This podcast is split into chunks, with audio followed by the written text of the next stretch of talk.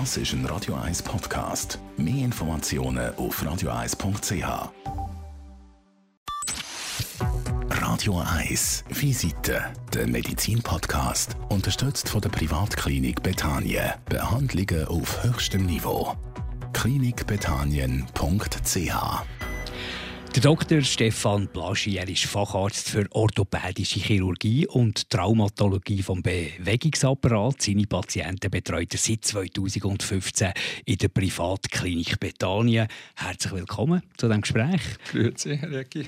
Man hat so ein bisschen das Gefühl, extrem viele Menschen haben Probleme mit dem Bewegungsapparat. Hat das zugenommen? Das ist sicher so, dass äh, die Erkrankungen am Bewegungsapparat zunehmen hat natürlich auch zu tun mit der zunehmenden Überalterung von unserer Bevölkerung.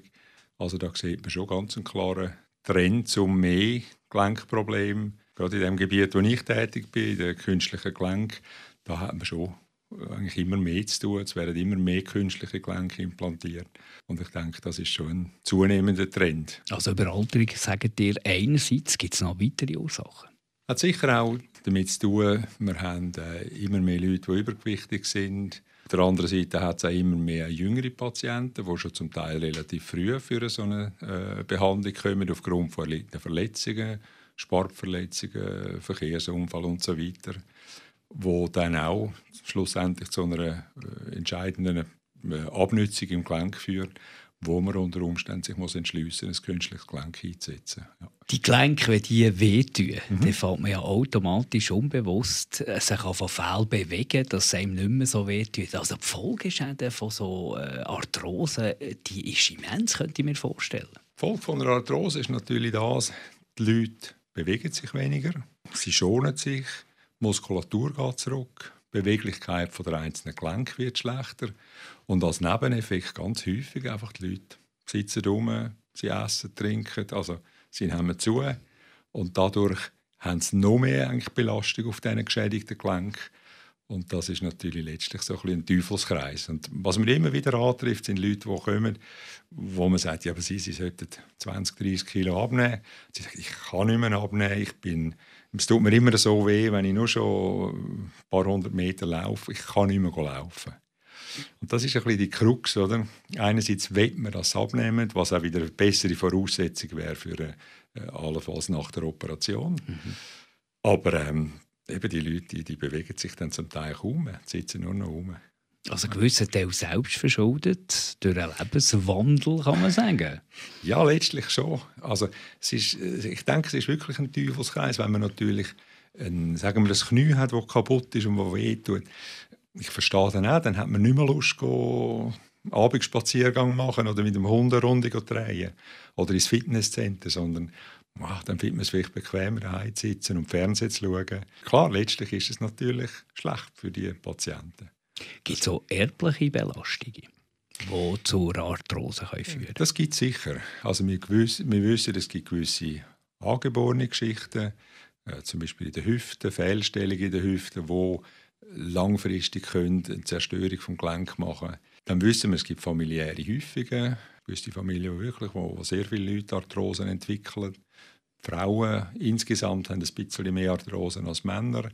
Also es sind schon gewisse Faktoren, die man nicht zwingend beeinflussen kann. Das, das ist durchaus so. Ja. Wenn jetzt eine Arthrose anfängt, mhm. merkt man das erst mit dem Schmerz oder gibt es schon vorher Anzeichen, wo man sieht, da werden wir in ein Problem hineinlaufen? Der Schmerz ist sicher ein, ein, ein klassisches Zeichen. Die meisten Leute werden darauf aufmerksam, weil es anfängt wenn es weh tut, wenn sie länger laufen, zum Teil am Morgen Aufstehen, das Anlaufen tut weh. Immer wieder erlebe ich aber auch Leute, wo es heisst, ja, mein Mann, mein Partner und so weiter, haben gesagt, uh, du, du hinkst ja.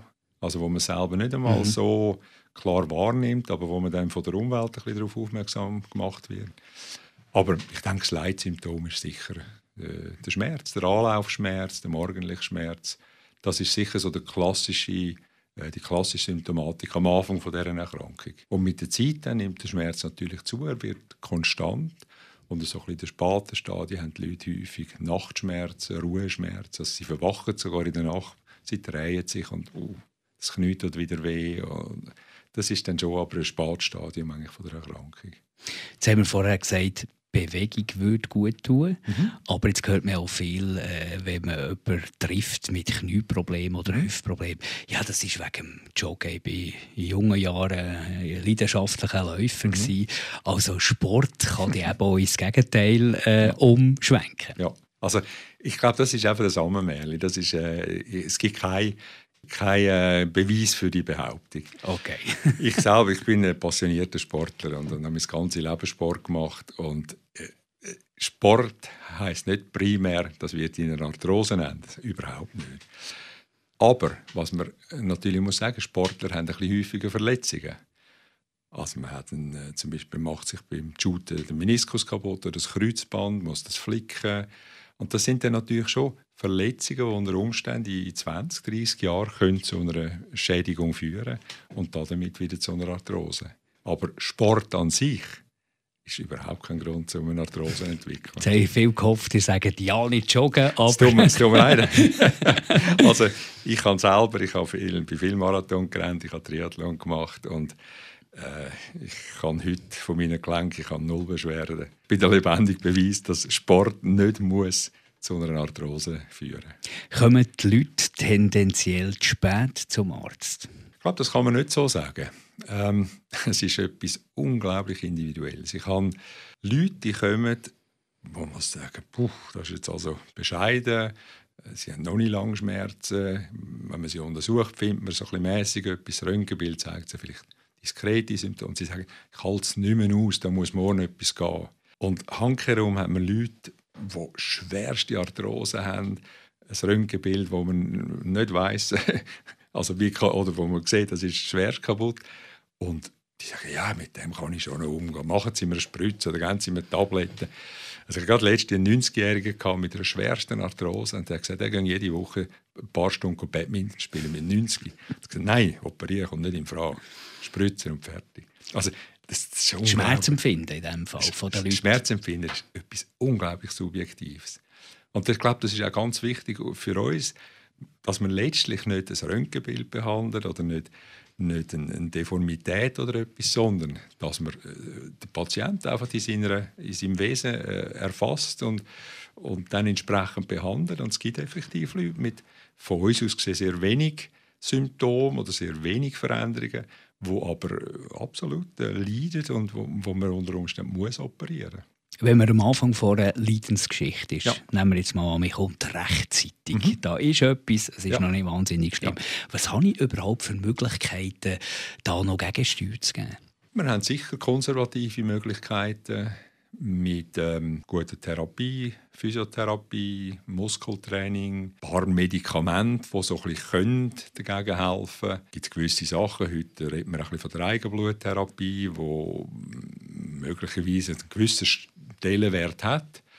Ähm, man kann es sicher noch ein bisschen beeinflussen. Und das Wichtigste ist halt schon, dass die Leute sich bewegen, dass sie nicht zusätzlich an Beweglichkeit verlieren und, und vor allem nicht einen zunehmenden Muskelabbau haben. Und ähm, das ist das wichtig, oder? Und da kann man sicher Gegensteuer geben.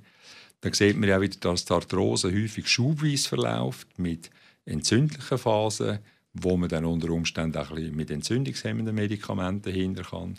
Und so kommt man unter Umständen wieder in ein Gleichgewicht hinein, wo dann einmal über, zum Teil über Jahre wieder in einem einigermaßen stabilen, äh, in einer stabilen Situation ist und so kann zuwarten mit einer Operation. Aber ein Zurück ist nicht möglich? Ein Zurück ist sicher nicht möglich. Also ein, ein Gelenkschaden, wo, wo im Gang ist, eine Abnutzung, die im Gang ist, im besten Fall stagniert das, aber dass das wieder zurückgeht, das ist leider bis heute nicht möglich. Wann ist der Punkt da, wo man muss sagen, jetzt muss man eine Operation machen? Also jetzt ist es sicher sinnvoll, eine Operation ja. zu machen. Ich glaube, das ist extrem subjektiv. Äh, letztlich ist dann der Moment, wenn der Patient sagt, jetzt mag ich nicht mehr. Mhm. Jetzt habe ich dauernd weh, ich äh, kann nicht mehr laufen, kann mich nicht mehr bewegen, ich ver verwache zur Nacht. Ich, oder auch, ich wollte jetzt endlich aufhören, immer nur Schmerzmittel zu nehmen. Ich glaube, das ist der gute Zeitpunkt. Sie sind spezialisiert auf Knie und Hüfte. Jawohl, ja könnt natürlich alles, aber hat mich jetzt darauf spezialisiert, weil natürlich irgendwie die Medizin noch komplex ist geworden.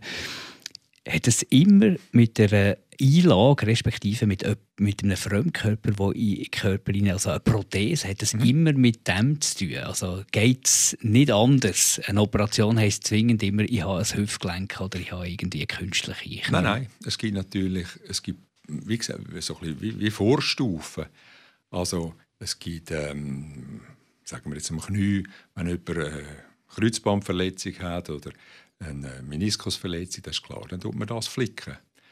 Wenn aber die Abnützungen da sind, dann muss man entscheiden, ist es so weit äh, für das Kunstgelenk oder hat man noch die Möglichkeit, zum Beispiel eine Achskorrektur zu machen. Das ist etwas, was früher sehr viel gemacht wurde, ist heute ein bisschen durch die, das durch die Achskorrektur, wenn jemand zum Beispiel stark so bei hat und mhm. damit die Innenseite am Knie ähm, geschädigt ist und überlastet ist, hat man Korrektur gemacht, richtig leicht Sixbein, mit der Idee, die Innenseite am Gelenk zu entlasten, mehr ein bisschen, äh, die Hauptbelastung ein bisschen ins Zentrum bzw. nach außen verschieben und so den geschädigten inneren Anteil zu entlasten.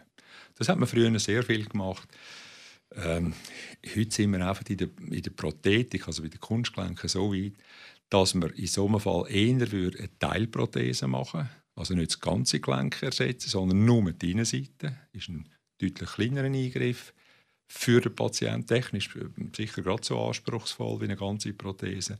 Aber kann unter Umständen eine ideale Lösung sein, um wieder 10, 15, 20 Jahre ähm, den Patienten wieder schmerzfrei machen. Und darum, also man muss es ganz abgestuft sehen, ist es äh, eine Operation, wo man noch nicht äh, künstlich irgendetwas macht, oder sind wir schon im Stadium, wo man muss mit über Prothetik reden und dann ist es, ist es Teilprothese, innen, außen. Wir haben heute auch Prothesen nur für Kniescheiben. Also man muss das wirklich sehr differenziert anschauen. Und dann aber im fortgeschrittenen Stadium ist es dann meistens so eine ganze Prothese, wo man wirklich all die geschädigten Gelenkanteile ersetzen tut. Und wenn man da auf die Entwicklung schaut, mhm. also wenn ich mich noch mal erinnere, als ich noch in Schule war, bei Jahrgang 75, dann ist eine Sulzergelenkoperation, wenn man das im Schulfernsehen hat gesehen das ist äh, unglaublich gewesen. Da hat man das Gefühl gehabt, das äh, werde ich nie erleben. Und mittlerweile, wo stehen wir in der Medizin diesbezüglich? Es ist sicher wahnsinnig viel gegangen in den letzten 15, 20 Jahren. Wir haben neue Implantate, verbesserte Implantate. Wir haben auch neue Operationstechniken. Also ganz eindrücklich ist das sicher an der Hüfte wo man früher noch einen 30 cm Schnitt gemacht hat, die ganze Muskulatur abgelöst und dann da wirklich alles offen vor sich gehabt hat. Und heute macht man ein 10 cm Schnitt, dort kein Muskel mehr ablösen, sondern geht zwischen die Muskelbücher hinein. Und, und das ist sehr viel filigraner geworden, die ganze Geschichte. Wir haben Implantate, zum Beispiel an den Hüften. Ich brauche sehr viele Kurzschaftprothesen, die wo, wo weniger voluminös sind, wo, wo man auch später könnte, ähm, gut revidieren wenn das der Fall ist. Und dann an den Knien haben wir natürlich auch neue Implantate ähm, jetzt bekommen. Da sind wir immer zusammen mit der Industrie am, am Weiterschauen. Und da ist sicher vieles gegangen. Ähm, von der klassischen Prothese, wie man sie heute auch noch macht, also wo man die, die geschädigten Oberflächen einfach ersetzt. Und was wir heute sicher neu haben, was wirklich ein, ein Meilenstein ist, das sind heute Maßprothesen.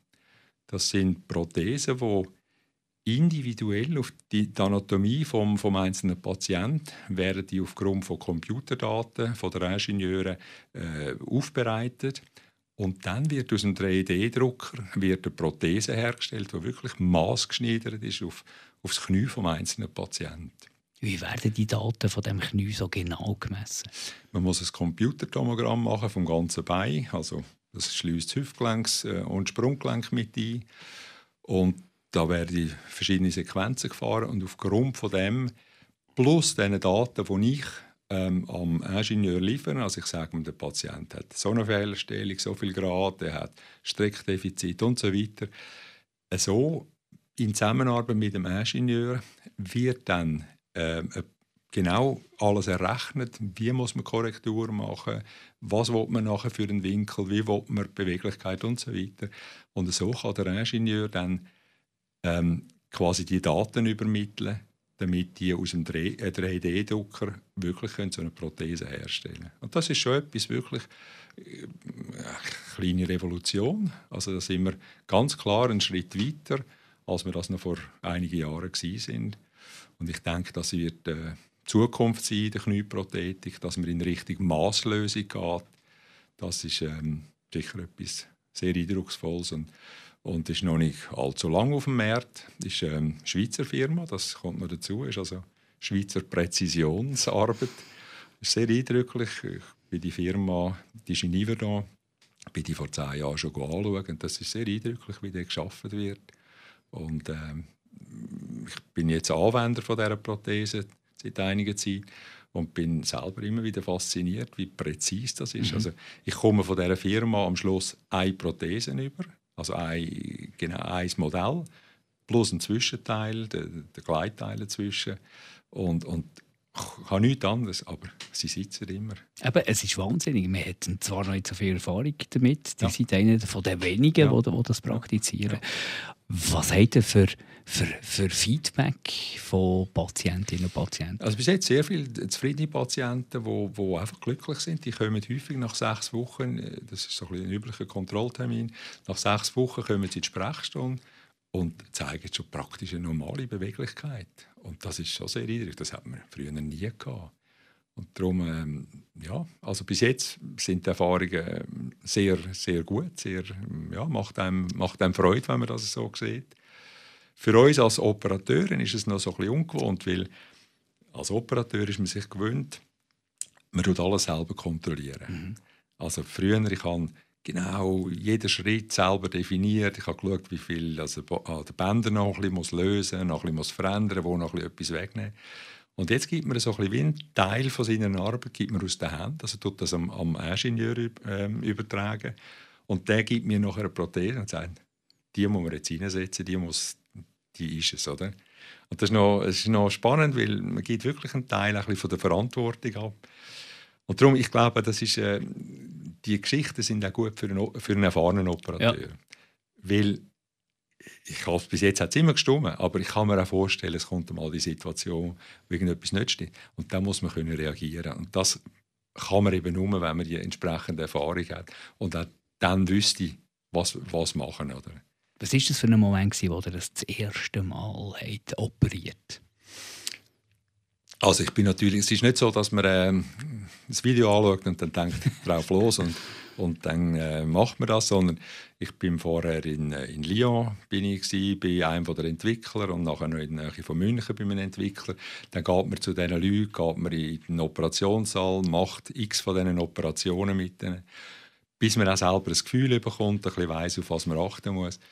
Und dann ist klar, irgendwann geht man, sagt man so, jetzt machen wir die erste. Und, und das ist einfach der, ist ein tolles Gefühl gewesen. Plötzlich dachte ich, wow, das ist so einfach und das stimmt einfach.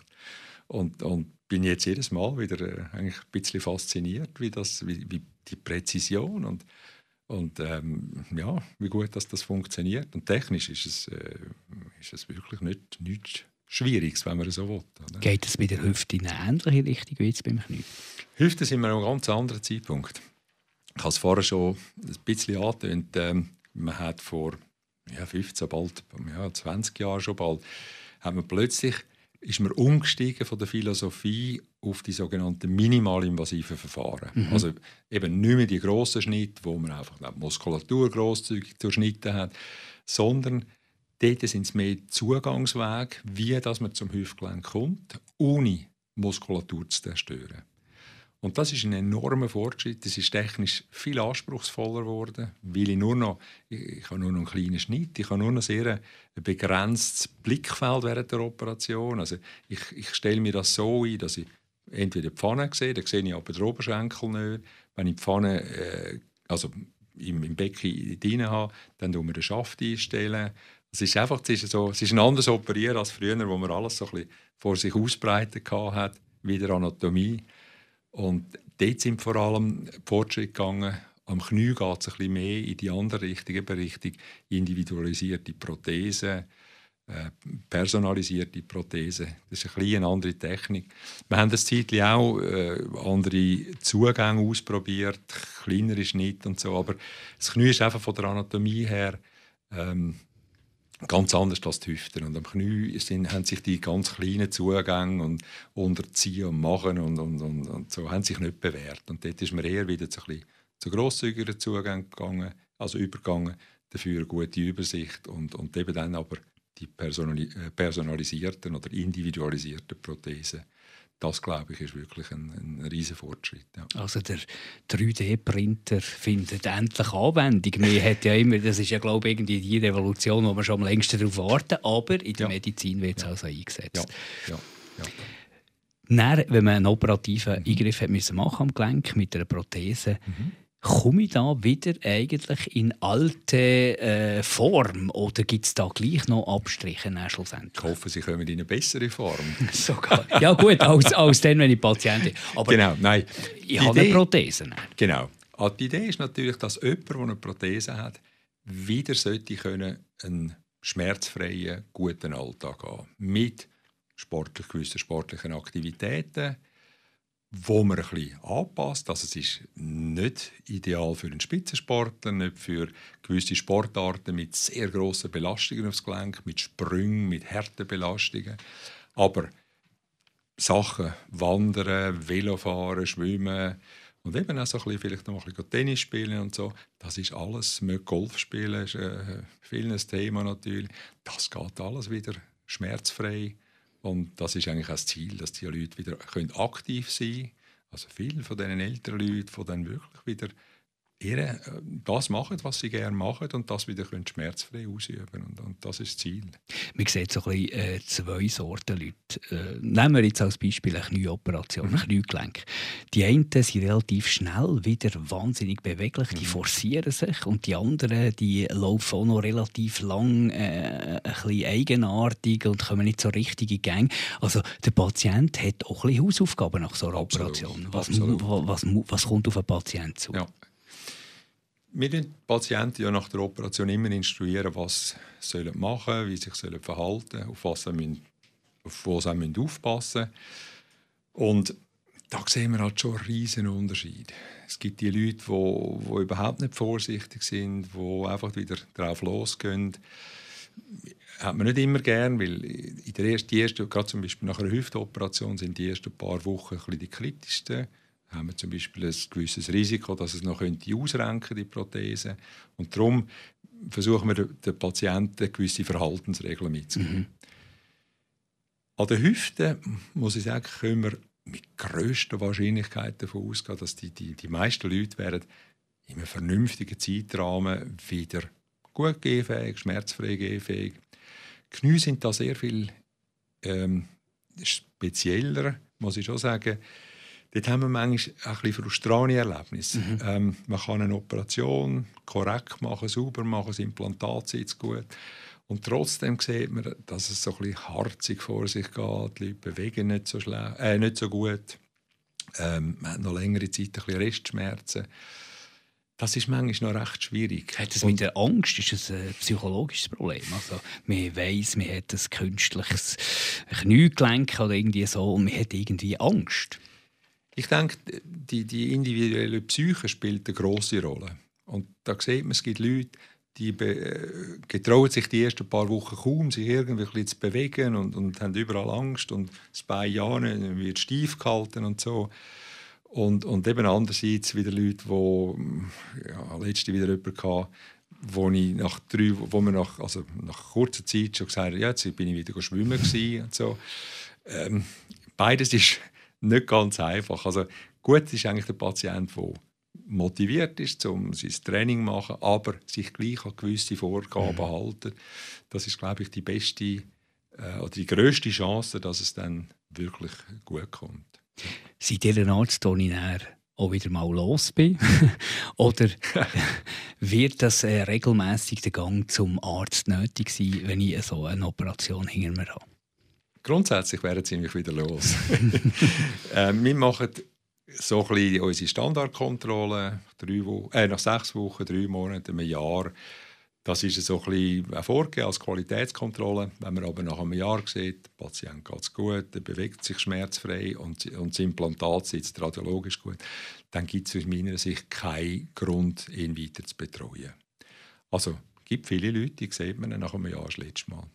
Aber auf der anderen Seite muss man sagen, wir haben ja mehrere Gelenke und ich habe noch viele Patienten, die, äh, am Schluss haben sie zwei Hüftgelenke, ein Kniegelenk und so weiter. Und die sieht man dann zum Teil über viele Jahre, kommen sie halt wieder und jetzt ist halt die andere Hüfte an oder das andere Knie. Und von dort her äh, haben wir halt schon Leute, die, über Jahre immer wieder mit Gelenkproblemen zu einem kommen. Wie lange haben die Prothesen? Wir gehen heute so sicher von 20 und mehr Jahren aus. Also Prothese, die gut gemacht ist, korrekt gemacht ist, die normal einheilt, können wir erwarten, dass sie 20 bis 30 Jahre hat. Und auch dort muss man ein bisschen schauen, eine Prothese besteht ja einerseits aus, aus metallischen Anteil und dann hat es sowohl in der Hüfte wie auch im Knie haben wir ja auch noch äh, Herdplastikanteil, das Polyethylen. Und das Polyethylen ist, ist, das ist äh, für, das Gleiten wichtig, aber das Polyethylen ist sicher der schwächste Teil an dieser ganzen Paarung. Mhm. Oder der, der am ehesten am Verschleiß unterworfen ist. Und da muss man einfach den Leuten ganz klar sagen, wenn sie 15, 20 oder mehr Jahre Schmerzen bekommen, könnt das zeigen, machen eine Kontrolle, weil unter Umständen ist ein Verschleiß von dem Polyethylen, also von dem Zwischenteil. Und wenn man sieht, ähm, Prothesen an sich sitzen absolut stabil, aber das Polyethylen ist, ist am kaputt gehen, dann muss man unter Umständen einfach nur das Polyethylen auswechseln. Das ist dann nicht so eine riesige Geschichte. Mhm. Und die Prothese hebt nachher wieder die nächsten 20 Jahre. Also darum ist einfach, wenn man wieder ein künstliches Gelenk hat und irgendwann Symptome wieder hat, Schmerzen, wieder Schwellung, dickes Knie oder, oder Hüftschmerz, dann muss man es zeigen. Und dann muss man reagieren und schauen, was ist los und kann dann unter Umständen durch eine relativ kleine Intervention quasi das das Gelenk wieder wie ein frisches machen, also daraus machen. Und die künstlichen Gelenke die werden problemlos vom Körper akzeptiert? Grundsätzlich ja. Ähm, an den Hüften ist es ja so, dort arbeiten wir praktisch nie mehr mit Zement. Das wird praktisch alles zementfrei eingesetzt. Das heißt, sowohl im Becken wie auch im Oberschenkel wird die Prothese eingeschlagen und durch die, die Oberfläche, in der Regel so eine Titanoberfläche, dort wächst der Knochen dran und das gibt eine sehr stabile, feste Verbindung. Knie ist ein bisschen anders. Knie haben wir ein vorwiegendes System, das man zementiert. Aber auch das gibt in der Regel ähm, wirklich stabile Verbindungen, wo man kann davon ausgehen kann, dass die eben langlebig sind. Es gibt solche Gelenke, die nicht richtig einheilen. Da muss man aber dann immer den Grund suchen, was ist los, wieso ist das nicht eingeheilt, ist mechanisch etwas falsch. Oder eine ganz schwierige Problematik, steckt irgendein Infekt dahinter, also haben wir irgendein Bakterium, wo, wo unter Umständen bei der Operation zum Beispiel reingekommen ist oder später anlässlich von einem irgendeinem Infekt im Körper, wo sich dann in dem Gelenk ähm, abgelagert hat und wo könnte dazu führen, dass die Prothese einfach nicht ganz, ganz stabil ist. Das sind, ähm, sind, muss man, das muss man unbedingt abklären und dann entsprechend handeln. Wir haben nur einen ganz kleinen Einblick können geben in ein wahnsinnig spannendes, äh, intensives Thema. Der Dr. Stefan Blaschi ist Facharzt für orthopädische Chirurgie und Traumatologie vom Bewegungsapparat. Er betreut seine Patienten in der Privatklinik Bethanien. Danke vielmals für die spannenden Einblick. Danke Ihnen bestens fürs Interview. Radio 1 Visite, der Medizin-Podcast, unterstützt von der Privatklinik Bethanien. Das ist ein Radio 1 Podcast. Mehr Informationen auf radio1.ch.